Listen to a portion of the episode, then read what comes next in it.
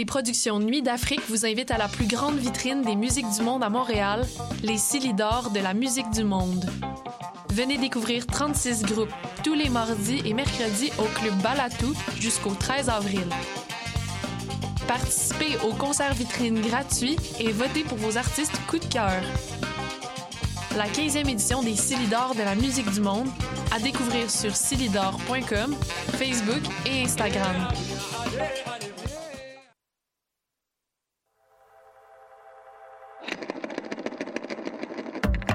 C'est la 40e édition du plus important festival de films sur l'art au monde.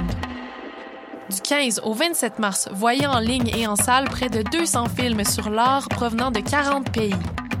Le Festival international du film sur l'art vous attend. Visitez le FIFA.com.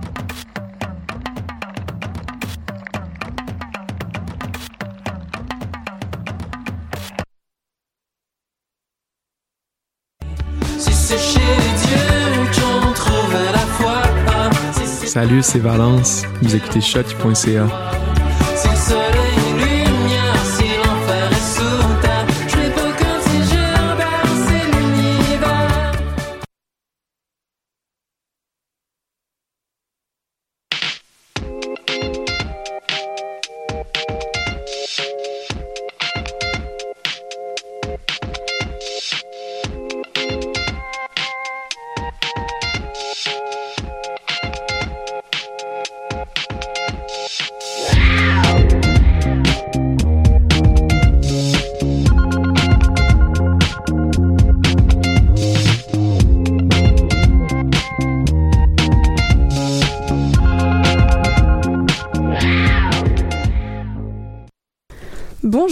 monde, on se retrouve aujourd'hui pour la 140e émission de l'Animal Politique.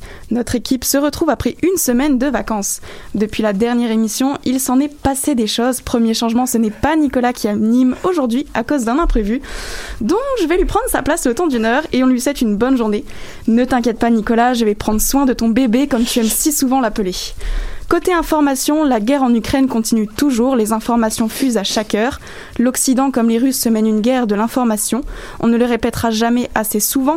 Faites attention aux informations que vous voyez, elles ne sont pas vérifiées à 100%.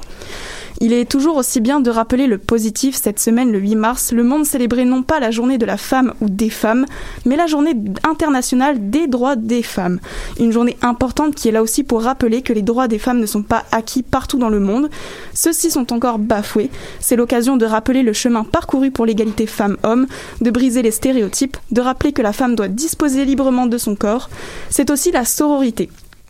C'est une journée où on peut faire le point sur ce qu'il s'est passé historiquement ou sur ce qu'il s'est passé dans l'année, célébrer ce qui a été acquis, le droit de vote, l'avortement, mais aussi se rappeler que le combat n'est pas terminé, qu'il y a encore du chemin à faire.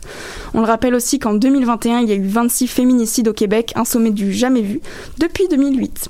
Sinon, dans le reste, de l'actualité, nos chroniqueurs et chroniqueuses vous parlent des langues autochtones et leur transmission, des étudiants africains coincés en Ukraine, de la grève des étudiantes et étudiants en pratique sage-femme, et enfin de la controverse qui touche le festival Festiplage.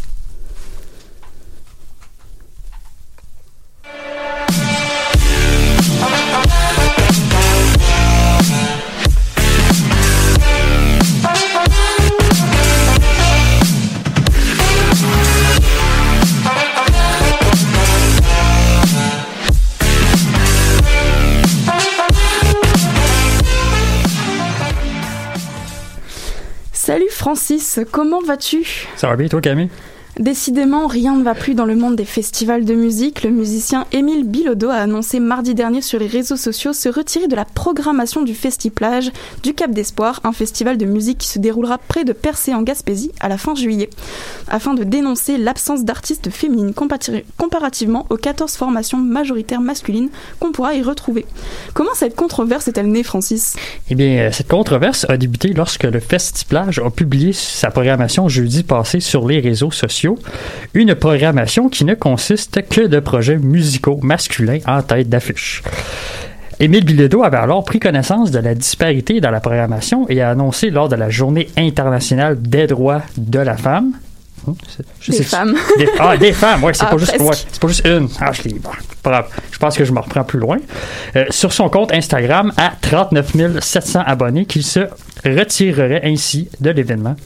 Dans sa publication, il écrit qu'il, je le cite ici, n'ira pas, à, pas ce festival qui a invité 14 bandes de gars et pas un seul projet féminin. Avant d'ajouter qu'il y a eu trop de féminicides, comme ça a mentionné plus tôt, ces derniers mois, aussi pour pas faire la lumière sur des injustices comme celle-là. Comment les organisateurs du Festiplage ont-ils réagi en fait à l'annonce de Monsieur Bilodeau? Le président du Festiplage, Ghislain Pitre, se désole de la controverse créée par sa programmation. Il plaide l'erreur de bonne foi. Il affirme, je le cite ici, être tombé des nues et avoir appris en même temps que tout le monde qu'on n'avait pas de femmes dans notre programmation. Ouais, enfin c'est quand même Euh, assez fou. Hein. Oui, c'est c'est- justement c'est ce que c'est une formule peut-être un peu maladroite pour expliquer qu'il n'avait pas eu conscience du manque d'artistes féminines lorsque son équipe et lui ont choisi les artistes qui se produiront sur scène. Alors que c'est justement ce manque de sensibilité qu'on dénonce euh, dans ce cas-ci.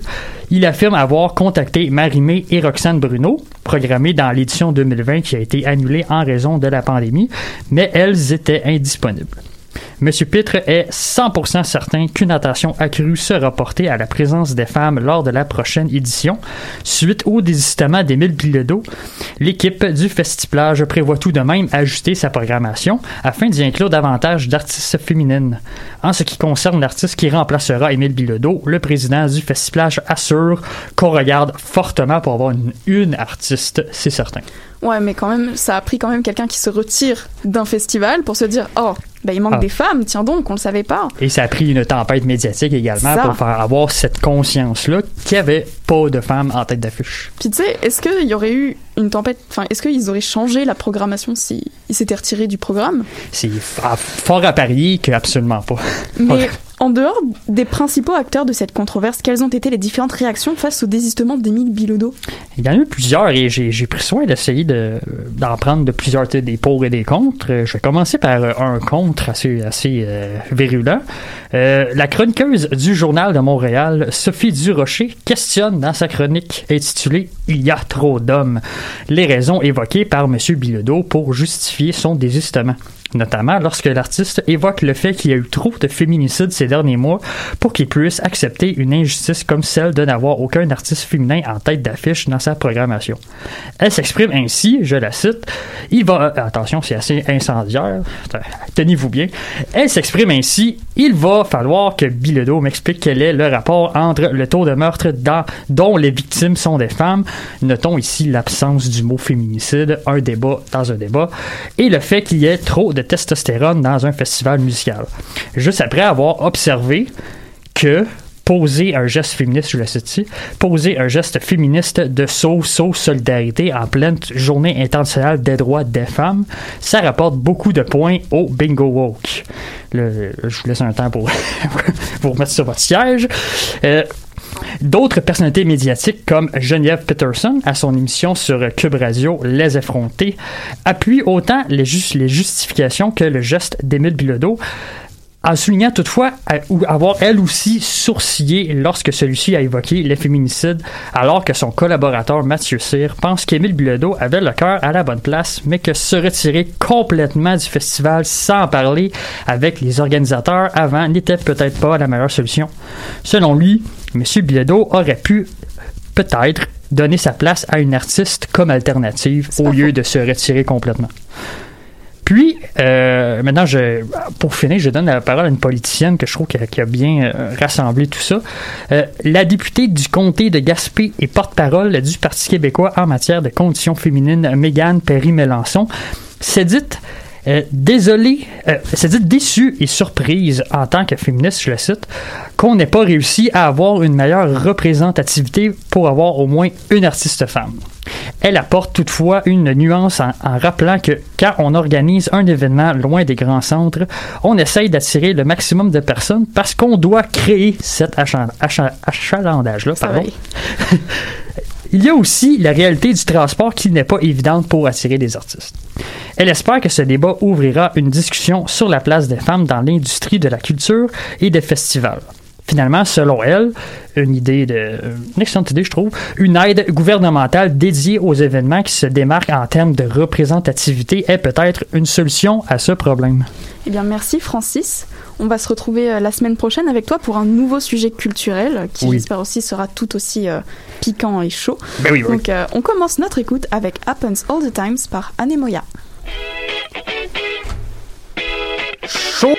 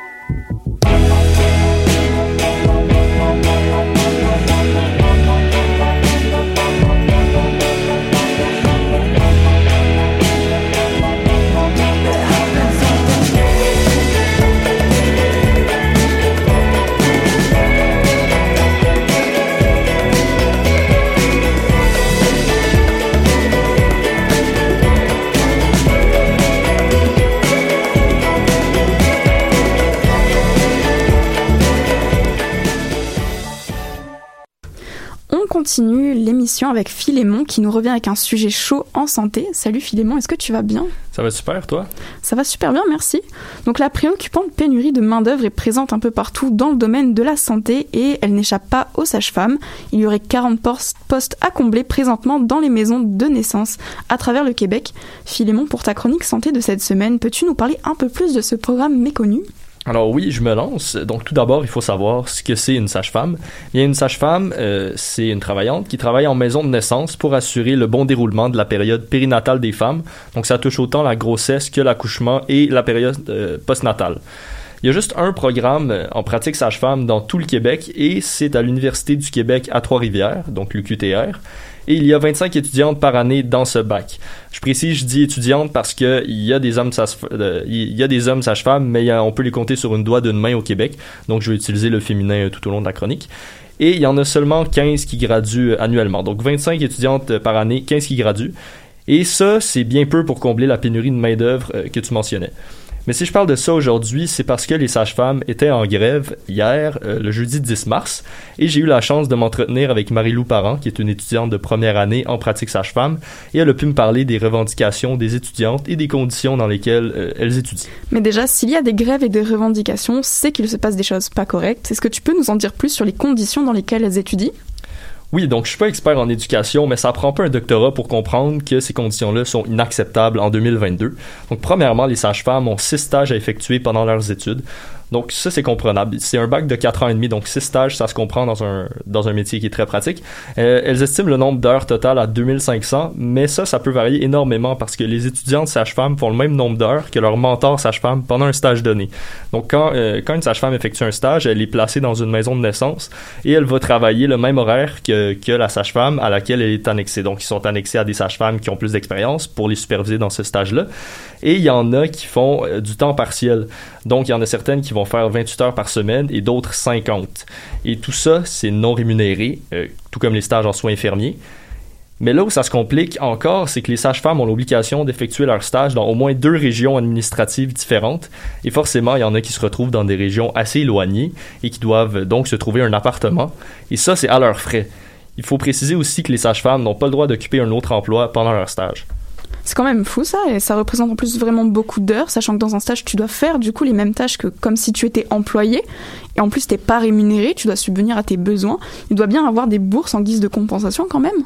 Ben justement, on va écouter Marie-Lou Parent à ce sujet-là. En ce moment, on a le droit à deux bourses. Si tu vas travailler en région éloignée après ta graduation pendant deux mois, tu as le droit à une bourse qui est quand même significative. Je pense que c'est 15 000 par année.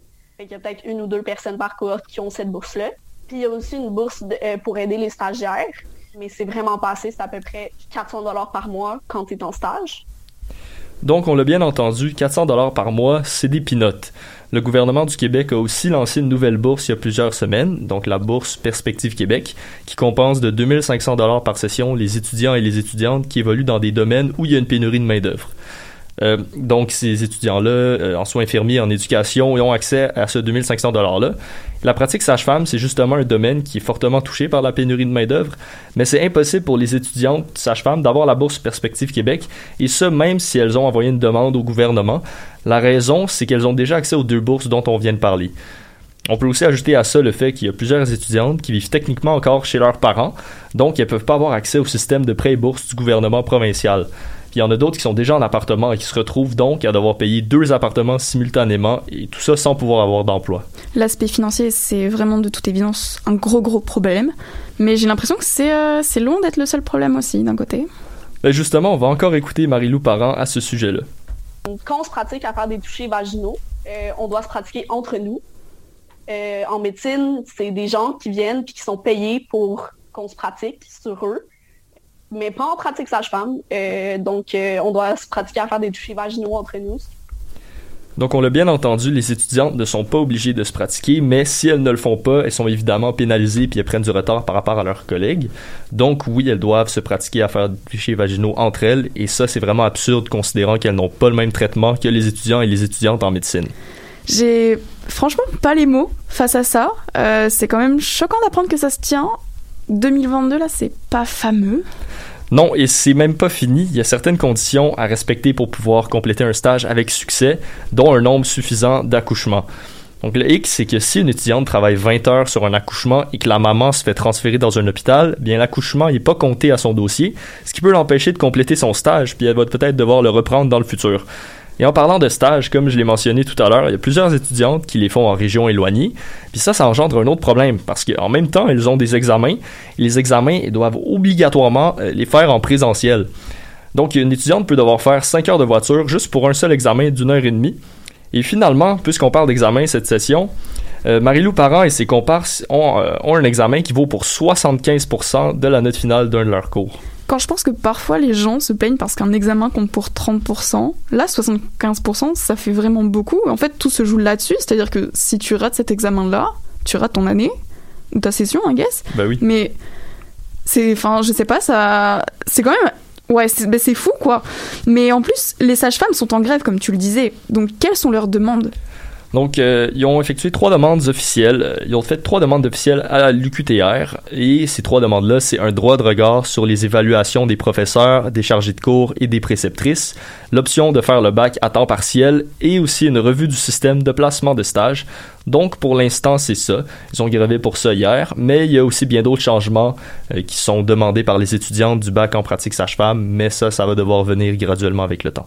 Merci beaucoup Philémon en souhaitant une amélioration des conditions d'études aux sages-femmes. Tout de suite, East Angus 1998 de and the Fanatics.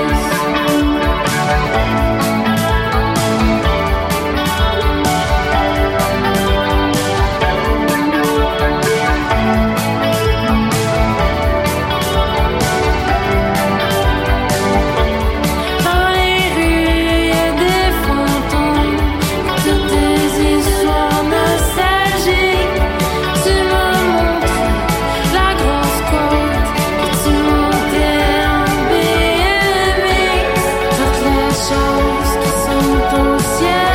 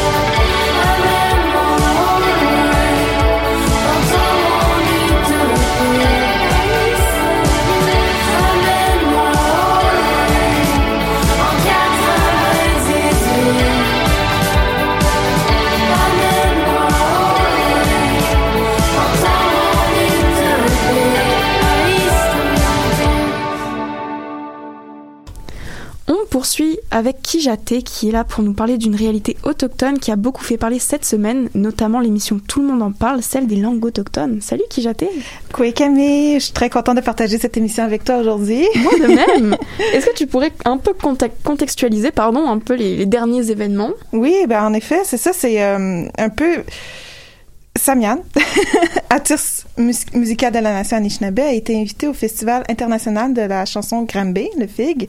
Euh, par contre, il y a eu un petit malentendu selon le rappeur, et ben selon tout ce qui s'est passé dans les médias ces, dernières, euh, ces derniers jours. Euh, donc, pour mettre en contexte, son dernier album est sorti en 2021. Il s'intitule Nikamu. Il est pratiquement tout en Anishinaabe-Mohin, qui est la langue Anishinaabe, sauf pour la moitié d'une chanson. Et le, le festival en question a une condition pour les artistes invités, que le- leur spectacle soit en français. Euh, ben, tu ils, ils ont quand même une belle mission de promouvoir la langue française en international. C'est tout à fait no- honorable. L'enjeu, c'est que dans le contexte actuel, le sujet des langues autochtones, c'est un sujet sensible. Euh, elles sont reliées à la revitalisation des cultures autochtones. Euh, ben, je vais citer ce que Samian a publié sur Facebook et euh, ce qui a suscité beaucoup de réactions, en fait. Donc, je cite. Est-ce qu'encore en 2022, les langues autochtones doivent être considérées comme des langues étrangères? Ces langues ancestrales d'ici n'ont rien de menaçant pour le français. J'en ai royalement marre de cette mentalité coloniale. Il est temps de changer ça au Québec. L'heure est pressante à la décolonisation. On sent vraiment l'agacement dans, dans ses propos et c'est compréhensible. Mhm. Mais d'ailleurs, pourquoi est-ce qu'il parle d'une urgence de décolonisation? Oui, ben c'est ça. Dans son entrevue à Tout le monde en parle, euh, Samian précise qu'en fait c'est plus, euh, il parle plus de la, mentalité coloniale, euh, donc il fait référence, euh, mais il y a une différence avec la colonisation aussi en tant que telle. C'est vraiment, faut décoloniser les pensées, décoloniser les mentalités. Euh, oh, pardon, j'ai accroché le micro. Euh, le festival lui avait proposé de faire son spectacle alors en 80% en français et le reste en Anishinaabe Mohin. Mais déjà, quand ton album au complet, il est tout en Anishinaabe, puis toutes ces autres tunes aussi, euh, dans ses autres albums, il y a, il y a tout le temps de l'Anishinaabe dans ses, dans ses chansons. Euh, mais comme Samian l'a expliqué aussi à Guy Lepage, à Tout le monde en parle, on peut pas demander à des artistes autochtones d'être, ah, cette fois, soit 80% québécois, 20% autochtones le temps d'un spectacle. Ouais. Euh, c'est comme ça qu'il l'a expliqué. Euh, il a, il a mentionné aussi qu'il a passé toute sa carrière à bâtir des relations entre autochtones et allochtones. Euh, c'est pour cette raison, en fait, qu'il a collaboré avec le Colocas, par exemple, euh, qu'il a fait la chanson La paix des braves. Euh, J'adore beaucoup cette chanson, je l'écoute depuis toute petite. Parce que ça, oui, ça fait longtemps qu'il œuvre là-dessus, depuis que je suis toute petite. Ben, bref. Donc, c'est pour cette raison qu'il a dit au festival qu'il ne pourra, qu'il pourra pas se plier à ces conditions, parce que c'est considéré comme faire, considéré comme faire un pas de recul euh, après tout ce qui a fait, qui a été fait aussi pas juste par lui, mais pour rétablir les relations entre auto- autochtones et non autochtones. Euh, puis aussi, j'ai mentionné au début de la chronique que les langues autochtones sont liées à la revitalisation des cultures. Euh, les langues nous permettent de s'identifier en tant que personne et en tant que groupe aussi. Euh, c'est pour cette raison qu'on veut la protéger. Et c'est aussi pour cette raison que le Festival international de la chanson de Granby a cette belle mission de promouvoir le français aussi. Surtout que je tiens aussi à rajouter qu'il y a quand même un manque de sensibilisation en général. Mhm. Personnellement, je viens de France et j'ai longtemps eu du mal à comprendre les enjeux. Il m'a fallu un cours d'introduction aux mondes autochtones et de la recherche personnelle pour les comprendre et encore, tu vois. C'est pas, même dans les médias, c'est pas, c'est pas si présent que ça. Est-ce que tu pourrais brièvement nous expliquer les différentes langues autochtones qu'on retrouve et surtout leur place au Québec? Mhm. Puis je veux dire, moi aussi, en tant qu'autochtone, j'ai été élevée en dehors de ma communauté et tout ça. J'avais, j'ai pas toutes ces connaissances-là. Il a fallu que je fasse moi-même mes recherches ou que je vais, je vais voir d'autres personnes qui connaissent ces- ces- tout ça. Euh, puis aussi, c'est enseigné dans les écoles, ça, ça commence de plus en plus. Euh, donc, euh, je vais vous partager les informations que j'ai. donc, au Québec, il y a 11 nations, 10 Premières Nations et les Inuits. Donc, 11 langues et 3 familles linguistiques. Donc, je vais énumérer les familles linguistiques avec toutes les langues dedans. Ça va être une longue énumération, mais je trouve que c'est important de les dire pour qu'on puisse, parce que c'est là depuis des, des, des millénaires, en fait. Donc, bon, la première famille, c'est la famille linguistique, la langue algonquienne. Euh, Là-dedans, il y a l'Anishinaabe-Mohin qui est parlée par les Anishinaabe. Les Anishinaabe sont plus comme dans le nord, euh, proche de l'Ontario. Je peux pas vraiment, vraiment, tu sais, faudrait Ouais. une carte pour vous montrer toutes les nations. Euh, puis en plus, tu sais, c'est pas- sont pas limités, les territoires sont pas limités par les frontières non plus qui a été, qui a été établi et tout ça. Donc, euh, je vais essayer de très, euh, le mieux possible de, de, de donner un contexte à ce niveau-là. Euh, bon, là, il y a la langue Atikamekw aussi dans la langue algonquienne, Atikamekw, Neiro, oui, Mowin. Euh, eux autres sont plus, ben c'est ça, c'est euh, dans le coin de Manawan ou que le, le Joliette et tout ça, c'est plus par là, si ça peut aider les gens à se situer. Euh, il y a le l'Atikamekw, euh, je l'ai dit, pardon, le EU, Ayumun, euh, ça, ça on, peut, on, peut, on peut voir que les langues se rassemblent aussi, se ressemblent parce que c'est de la même famille linguistique. Euh, mais le EU, Aimun, c'est parlé par les EU, qui était décrit aussi. Ça aussi, il y a, il y a une, une tendance, pas une tendance, je vais pas dire une tendance, mais tu sais, les, les, les nations autochtones se réapproprient leur nom de plus en plus. Euh, bon, les, les ça aussi, sont plus euh, dans le nord. Euh, ouais, dans le nord. Puis tu sais, ça, ça va même au-delà du Québec, donc euh, c'est. Euh, mais ils sont pas aussi au nord que les Inuits, par contre. Euh, bon, le, le Innu, Inuit et Imun, qui est parlé par les Inuits. Les Inuits sont plus sur la côte nord. Le Wolastoqiyik Kwazibeguk, qui euh, ben ça c'est la nation en fait, et la langue c'est Wolastoqiyik Iatuwe Wakun, euh, qui est ça aussi c'est euh, en fait les autres ils ont pas vraiment ils ont une communauté qui s'appelle Kakuna. Euh, donc, il faudrait que je vérifie exactement où est-ce qu'il parce qu'il y a une grosse une grosse histoire autour de toutes les nations puis comment ils ont été déplacés et tout ça. Euh, mais leur communauté c'est Kakuna. Euh, bon, les- il y a la Benaki, euh, les Mi'kmaq qui sont plus dans Gaspésie et le Kanyenkeaga. Euh, ben, les Kanyenkeaga et leur langue est le Kanyenkeha. Et quand je dis Kanyenkeaga, je parle des Mohawks. Euh, mais avant, ils s'appelaient Mohawk. Et euh, aujourd'hui, ben c'est ça, ils ont repris leur nom parce que leur nom voulait dire mangeur d'hommes. Puis c'est pas ça. Alors ils ont réapproprié leur nom pour euh, Jean du Silex, qui c'est ça aussi l'importance de se réapproprier de nos langues. Euh, et après, ben il y a les euh, ah, ben là, j'ai oublié les- le, le Wendat et les Kanenkeaga. Pardon, c'est les langues iroquoiennes. ah, c'est, c'est tout euh, un défi de, parler de toutes les langues en quelques minutes. Là. J'espère que c'est pas trop euh, confus. Après les langues inuites, ben c'est ça. Il y a comme 10 12 dialectes à travers le Canada, euh, de l'Inuktitut, euh, à travers le Canada, l'Alaska et le Groenland. Ça, c'est dans les territoires nordiques. Donc, euh, donc, parmi ces nations-là, ici au Québec, il y a 55 communautés à travers la province. Ils ont, tous leurs différents dialectes aussi, la façon de parler euh, d'une communauté à l'autre. Peut-être qu'on va dire une chose autrement, même si ça se ressemble.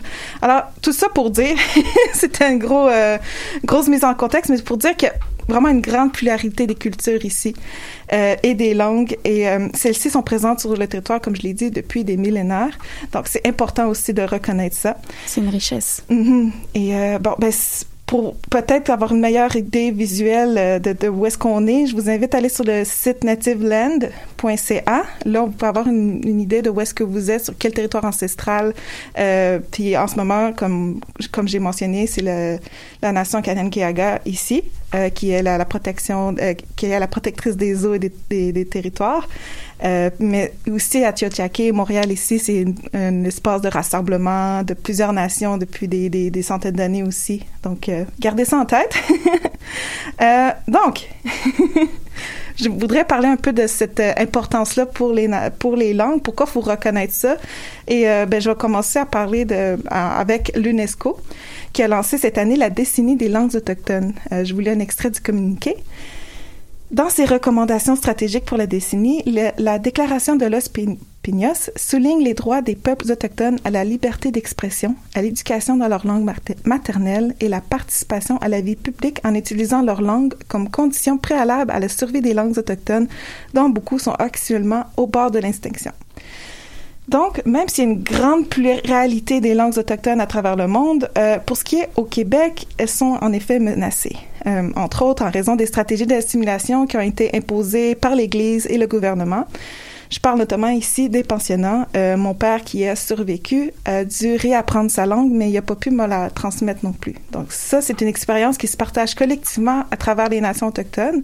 Euh, puis justement, Samian réapprend sa langue aussi à travers sa musique, à travers la poésie. Euh, c'est sa grand-mère qui l'aide avec ses textes et il chante en Anishinaabe Moyen pour la rendre fière et rendre euh, sa nation fière aussi. Puis moi aussi, là, la première fois que je l'ai entendu parler, dans, dans, parce qu'on on partage la même langue, ça m'a comme, c'est venu me chercher. Je suis comme, ma langue est à radio ou ma langue, euh, quand, il a, a chanté à la Place des Arts, ça résonnait dans toute Montréal, puis j'attendais la langue de mes ancêtres. Ah, C'était super beau, puis euh, bon, c'est sûr qu'on peut pas s'empêcher d'être un peu émotive. Mais pour terminer tout ça, je voulais parler aussi de la Déclaration des Nations Unies sur les droits des peuples autochtones, qui reconnaît que les peuples autochtones ont le droit de se réapproprier leur langue. Euh, je vais pas tout dire la citation parce que c'est encore une longue citation, mais c'est vraiment, ça démontre qu'il y a un droit fondamental pour les peuples autochtones de se réapproprier leur langue. Il y a tout un historique derrière celle-ci, mais elle représente avant tout la guérison des peuples. Donc, dans le cas du festival et de Samian, c'était juste un simple malentendu. Euh, en tout cas, euh, s'il y a un regard extérieur, c'est comme ça que je le vois. Euh, les deux ont des causes justes et vala- val- valables de, de, de promouvoir la langue, leur langue et tout ça. Le français doit être aussi être préservé car il est lié à la culture québécoise. Euh, mais ça démontre en fait toutefois qu'il y a encore un besoin de s'asseoir et de s'écouter euh, sur nos différentes perspectives et réalités. Et euh, aussi de faire ses recherches avant d'inviter un ouais, artiste surtout, à un Surtout, festival. Faire attention à ça pour éviter les malentendus. Mhm, ouais. Merci Kijaté pour cette chronique très instructive. On te retrouve la semaine prochaine pour un nouveau sujet tout aussi intéressant sur les réalités autochtones. Enfin, on se laisse sur Renverser le mal, joué par Ressac. Merci.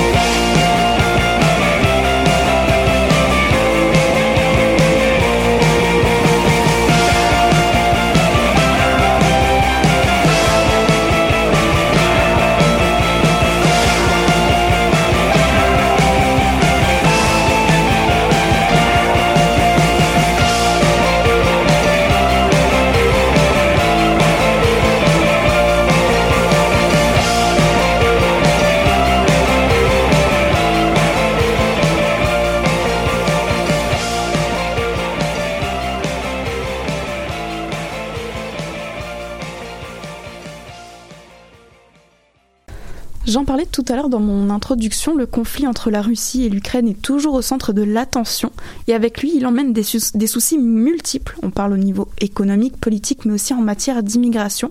On compte maintenant plus de 2 millions de réfugiés ukrainiens, majoritairement des femmes et des enfants, puisque les hommes en âge de combattre étant restés pour défendre le pays. Le président de l'Ukraine avait signé un décret pour que les hommes entre 18 et 60 ans ne puissent pas quitter le pays. Si en général les pays voisins de l'Ouest sont compréhensifs et accueillent les réfugiés ukrainiens les, bras grands ouverts, il y a une autre partie des victimes collatérales du conflit qui n'ont pas cette chance. Flora, il y y, a des milliers d'étudiants africains qui rencontrent en ce moment des difficultés dans leur fuite pour s'éloigner euh, géographiquement de la guerre. Qu'est-ce que tu peux nous dire là-dessus? Ben oui, en fait, depuis quelques jours, on voit circuler sur les réseaux sociaux de nombreuses vidéos montrant des étudiants africains se faire refouler à la frontière par des soldats ukrainiens. En fait, ils voulaient pas les laisser monter dans les transports d'évacuation, donnant la, la priorité pardon, aux Ukrainiens. On s'est rendu compte que les réseaux sociaux sont de réelles opportunités de rendre le sort de ces étudiants visible au grand public et les concernés n'hésitent pas du tout à s'en servir. Ces jeunes euh, étrangers ont décidé d'être eux aussi acteurs du partage de leurs conditions sur ces plateformes. Par exemple, dimanche dernier, des étudiants africains ont lancé un live Instagram alors qu'ils avaient décidé de manifester devant l'hôtel où ils sont coincés à Soumy, au nord-est du pays, pour dénoncer ce qu'ils estiment être une prise d'otage par les autorités ukrainiennes. On écoute un extrait du live.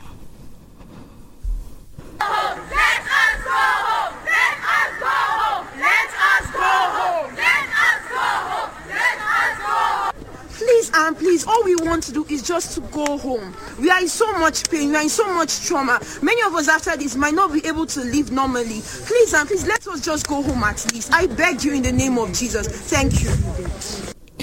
Laissez-nous rentrer chez nous. Nous avons eu tellement de peine, beaucoup de traumas. Je vous en supplie, laissez-nous rentrer chez nous. C'est pour une des étudiantes sur place. En fait, depuis le début de la guerre, elle est confinée avec des dizaines d'autres étudiants étrangers dans un hôtel de la ville. Il serait pas moins de 1700 étudiants africains à être coincés là-bas, inquiets du manque de nourriture, des possibilités d'évacuation comme les routes ou les gares ayant été bombardées. Ces étudiants se sentent en fait abandonnés par les autorités ukrainiennes et aussi les autorités de leur pays d'origine. Euh, ils réclament la mise en place d'un corridor humanitaire afin de permettre leur évacuation. On peut clairement entendre la détresse de ces jeunes dans leur voix. C'est une situation quand même inacceptable, c'est quand même grave ce qu'il se passe. Est-ce qu'on peut dire que c'est un appel à l'aide désespéré? Eh bien oui, parce qu'ils n'en sont pas à leur premier essai. Il faut savoir qu'en fait, certains ont confié au journal Le Monde avoir déjà tenté de quitter la ville en taxi, mais ils auraient été refoulés par les soldats ukrainiens leur disant de retourner à l'hôtel. Pour eux, ils servent aujourd'hui d'appât, rejoignant les accusations de la Russie envers l'Ukraine qui soutient que le pays se servirait de civils comme bouclier humain. Et c'est pas la seule ville où on, déclare ce genre de problème. Dans, enfin, un autre groupe d'étudiants dans le sud de l'Ukraine, cette fois-ci à Kherson, lance aussi des appels à l'aide sur les réseaux sociaux. Il serait en tout 70 étudiants étrangers euh, réfugiés dans un sous-sol d'un appartement selon un étudiant sur place. Ils se disent traumatisés par la situation. Et malheureusement, le problème ne s'arrête pas qu'à l'Ukraine, si je comprends bien. Ben ouais, en fait, le traitement différent de ces étudiants est perpétré en Europe aussi, de l'Est, de l'Ouest, pardon. Plusieurs vidéos diffusées montrent des réfugiés africains se faire battre par la police espagnole à la frontière avec le Maroc. On y voit des visages saignants, des corps sales. Ces personnes ont l'air vraiment exténuées. En réponse à cela, Santiago Abascal, président du parti d'extrême droite espagnol Vox, a soutenu ces types de traitements, faisant la différence entre les réfugiés ukrainiens, donc il parle euh, en précisant euh, les femmes, les enfants et les personnes âgées, et les réfugiés africains qui, je cite, euh, sont en âge de combattre et musulmans. Pour lui, ils représentent une menace de colonisation de l'Espagne, des propos tout simplement intenables et profondément racistes. Que les soldats fassent leur loi, c'est une chose, mais que fait l'État ukrainien et surtout l'Afrique face à ça? Alors face au tri euh, en fonction de la face aux accusations pardon au tri du tri en fonction de la couleur à la frontière, l'État ukrainien a répondu avec la mise en place de numéros d'urgence pour les étudiants africains et asiatiques souhaitant quitter l'Ukraine et a affirmé travailler intensivement pour assurer leur sécurité. Pour ce qui est des étudiants euh, des États africains, L'Union africaine a condamné le fonctionnement de l'Ukraine, les définissant comme un traitement différent, inacceptable et raciste. Les gouvernements nigériens et ghanéens ont rapatrié leurs ressortissants, dont le premier groupe d'étudiants euh, a dont j'ai parlé plus tôt. Du coup, ça, c'est cool. Cependant, certains dénoncent une propagande russe euh, qui serait mise en place pour, je cite, donner des torts aux pays européens dans l'affaire. C'est ce qu'a déclaré Charles Michel, le président du Conseil européen, dimanche 6 mars. Il dit qu'il peut y avoir des comportements discriminatoires qui sont inacceptables et qu'il faut les condamner, mais qu'en aucun cas, ni côté ukrainien ni côté polonais, il n'y a eu une dimension qui visait à discriminer délibérément qui que ce soit. Fin de la citation. Mais Camille, on voit bien que si l'objet de ces vidéos est contesté par certains, il n'en reste pas moins que de nombreux témoignages montrent qu'il y a bel et bien eu un traitement différent de certains réfugiés étrangers par rapport à la population locale. On espère bientôt un changement pour ces étudiants qui méritent de rentrer chez eux. Je te remercie euh, Flora pour ta chronique euh, aujourd'hui. C'est ainsi que se conclut la 140e émission de l'Animal Politique. Merci à Louis Garneau-Pilon d'avoir assuré à la régie aujourd'hui. Merci également à nos chroniqueurs Francis, Flora, Philémon et Kijaté. C'était Camille Dehaene. On se, re- on se donne rendez-vous vendredi prochain. Même lieu, même heure. Bonne semaine.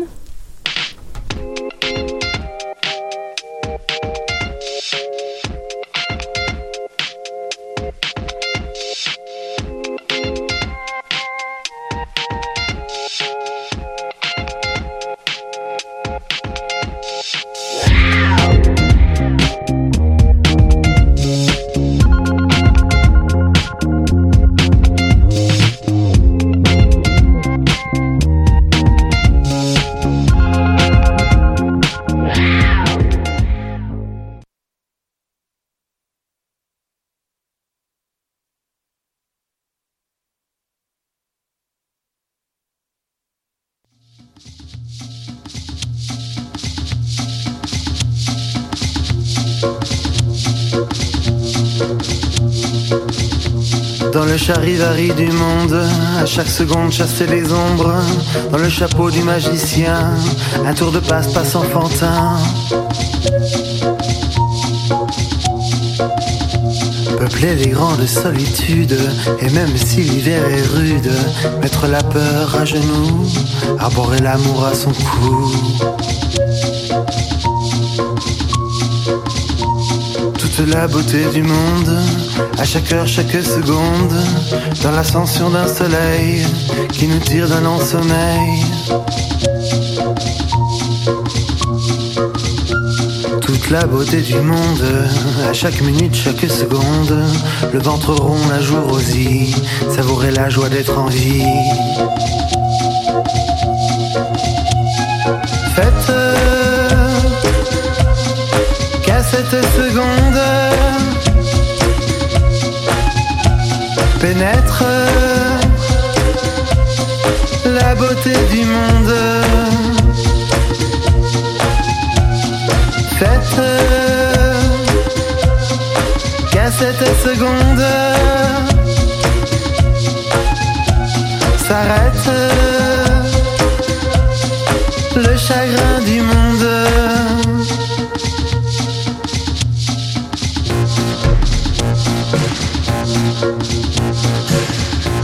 Dans la chamade d'un baiser, dans le serment de l'amitié, quand l'armure tombe, toute la beauté du monde.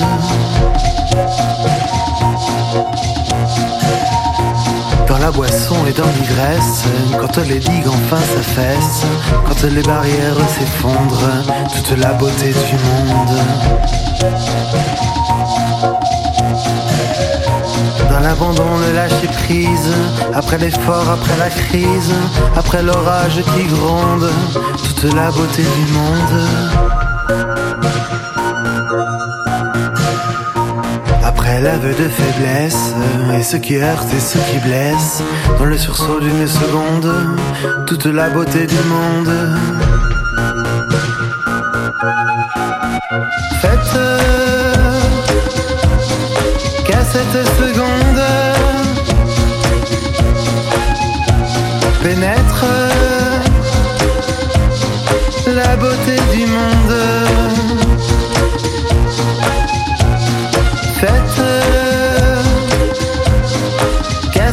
seconde s'arrête le chagrin du monde. Stop. Le second flot, c'est celui dont t'as pas besoin. T'as besoin que je t'explique, reprends ton souffle, écoute bien. Je coupe ton second mais sans raccourci. Voici donc le premier court métrage d'un MC. L'argent n'a jamais comblé de cœur vide. Pourtant beaucoup cherchent à se remplir de cara vulgaire quincaillerie. Paraître pour un étalon d'or, quelle ânerie. Rien ne remplace l'amour que l'on tente de fuir. On rêve tous de quoi Se mettre à l'abri du besoin deviennent nos désirs par artifice. Je colorie les cerveaux de rimes artistiques. Remplir les cases vides sans faire l'article. Tout a c'est bien pratique. Arithmétiquement, je donne ça gratuitement. Rythmique, éthique ou bien pratiquement. La vie ne t'offre rien de plus à perdre que celle-ci. Syllabe d'un lapsus presque dyslexique. Pour un peu plus, on te refroidit comme en Antarctique. Aux antipodes, chauffe les Celsius de mon lexique. Tu perds ton souffle pour du second flouze qui porte l'espoir comme une fausse couche. Le vrai bonheur demeure en chacun de nous. Stop les fuites ou je rajoute une seconde couche. Pourquoi tu perds ton souffle pour du second flouze qui porte l'espoir comme une fausse couche. Le vrai bonheur demeure en chacun de nous. Stop les fuites ou je rajoute une seconde couche. Vouloir être le premier, se nourrir du second, gagner son premier sans gaspiller des secondes. Les gens blindés sont rarement comblés. Demande aux fourgons combien sont tombés. De la dernière pluie jusqu'à l'épuisement. Des ressources primaires au dernier gisement. Pourquoi jouer à la Rolex russe avant ses 50 ans? Dépensons sans compter les heures s'enfuyant. Un vaut mieux que tu l'auras pas. C'est louche. Compter jusqu'à un, même si parfois je louche de la bouche, de coluche au resto compte la fin. Quand y en a pour un, y en a pour deux, mais moi, bien sûr. Les poches vides, tu les rêves pleines. Les sous soulagent bien des soucis, pas des peines. Certains tapent un sprint, d'autres la course de fond. Rien n'est vrai dans ce billet dont on connaît tous le son. Perds ton souffle pour du second flouze qui porte l'espoir comme une fausse couche. Le vrai bonheur demeure en chacun de nous. Stop les fuites ou je rajoute une seconde couche. Pourquoi tu perds ton souffle pour du second flouze?